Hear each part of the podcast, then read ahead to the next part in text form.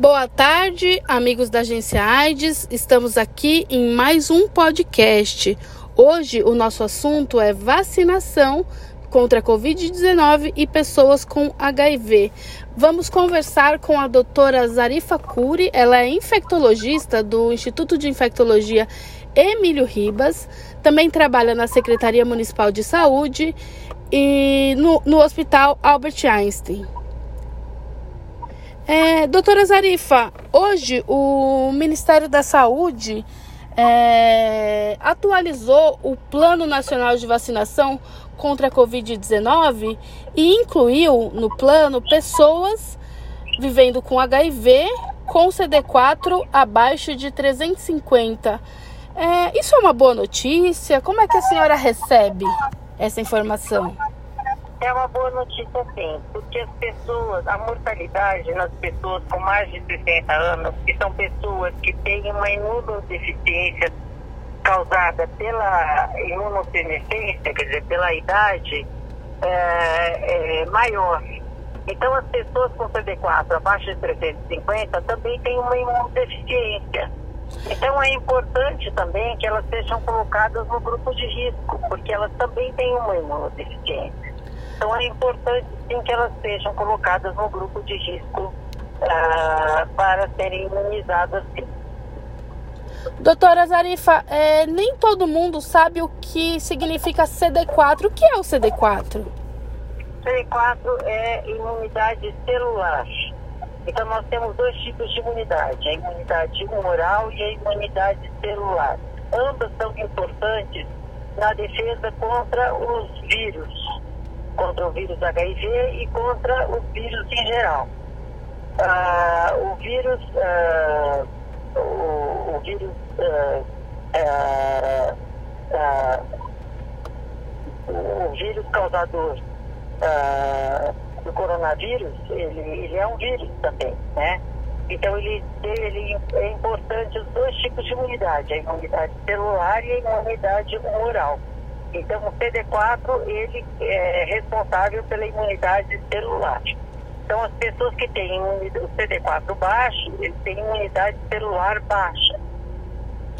É, doutora Zarifa, as vacinas que foram aprovadas aqui no Brasil contra a Covid-19, elas são seguras para as pessoas vivendo com HIV/AIDS? Elas são seguras para as pessoas vivendo com HIV/AIDS, sim elas, elas são importantes para os dois tipos de imunidade, celular e humoral. E por que é importante que as pessoas que estão nesse grupo sigam a determinação do Ministério da Saúde?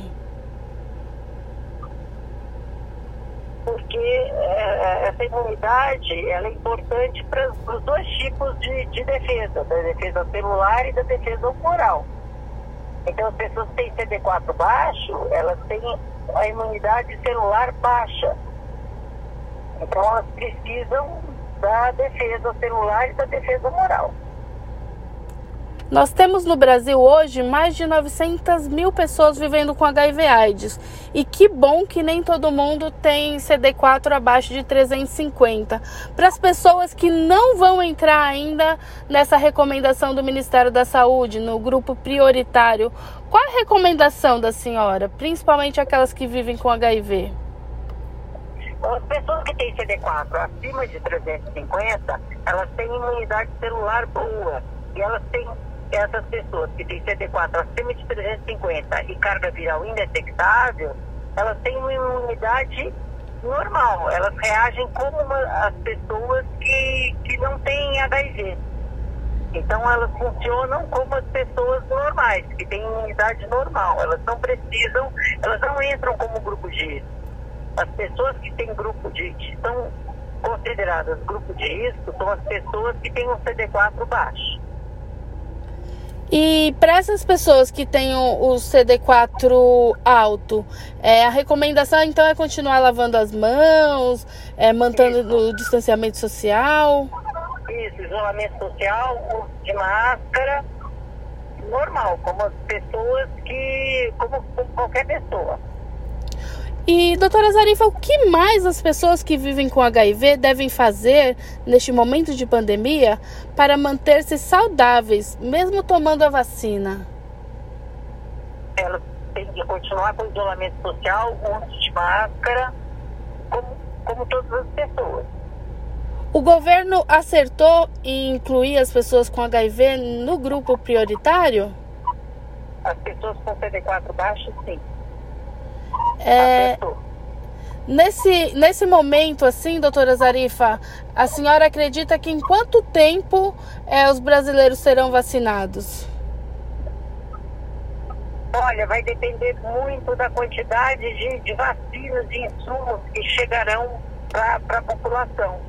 Né? Eu espero que eh, chegue rapidamente para todo mundo. Existe algum estudo, doutora, doutora Zarifa, que fala sobre algum efeito colateral da vacina na pessoa com HIV? Mesmo que todo mundo.